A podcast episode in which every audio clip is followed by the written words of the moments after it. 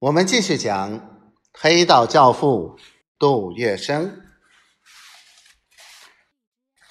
提起这个恼人的大问题，张啸林以为杜月笙必将黯然无语、垂头丧气，不料杜月笙却哈哈大笑，一开口便这样说道：“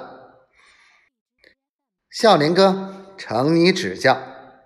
不过呢，对于钱财，我有我的看法。”我不说什么“生不带来，死不带去”，钱财是身外之物一类的话，我只是抱定一个主张：钱财用得完，交情吃不光。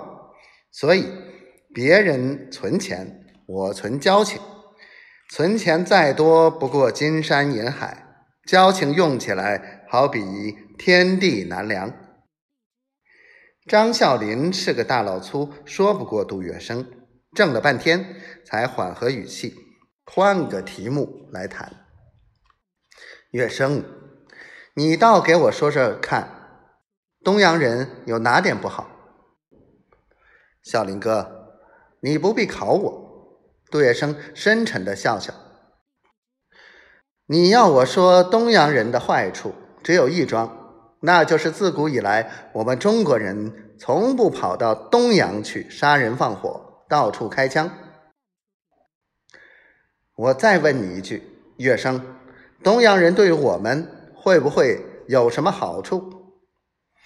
杜月笙答得斩钉截铁：就算有好处，那也是毒药。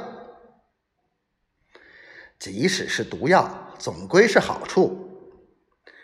张啸林却把话倒转来说，他又振振有词的道：“月生。”你可曾想到，东洋人来了，可能把全中国都变成从前的法租界。到了那时候，你我金融哥还有无数的老兄弟，也许可以再开一个比大公司大十倍、百倍、千倍的大公司。杜月笙闭上眼睛，严肃地说。这些种种诱惑都是噩梦。我看你要坐禅入定嘞。张啸林非常遗憾的说：“好了，月生，我们不必再往下谈。人各有志，无法相强。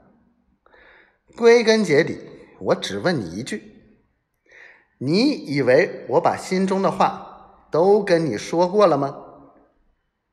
说了，那么我也告诉你，张啸林一脸苦笑的说：“我要对你说的只剩几句俗话了。你两眼不观井中水，一心只想跳龙门，谨防物离相贵，人离相贱，剃头担子一头热。我只巴望你不要有朝一日懊悔起来，热面孔。”贴了冷屁股，小林哥不会的。